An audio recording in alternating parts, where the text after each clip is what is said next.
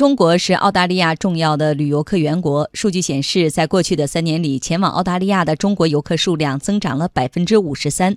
澳大利亚旅游业从快速增长的中国游客身上收获了机遇，也见证了中国游客的新变化。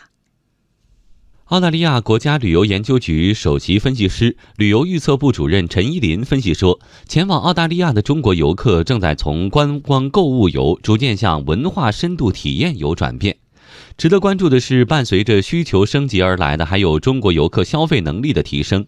二零一六至二零一七财政年度，中国游客总体的花费达到九十八亿澳元，约合人民币四百七十五亿元左右。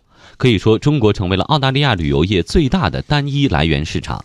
与此同时，不少澳洲旅游从业者正在调整服务内容和方式，以适应这样的新变化。一些地方不仅免费向游客提供中文简介册，还设置了中文网页，对工作人员进行简单的中文培训。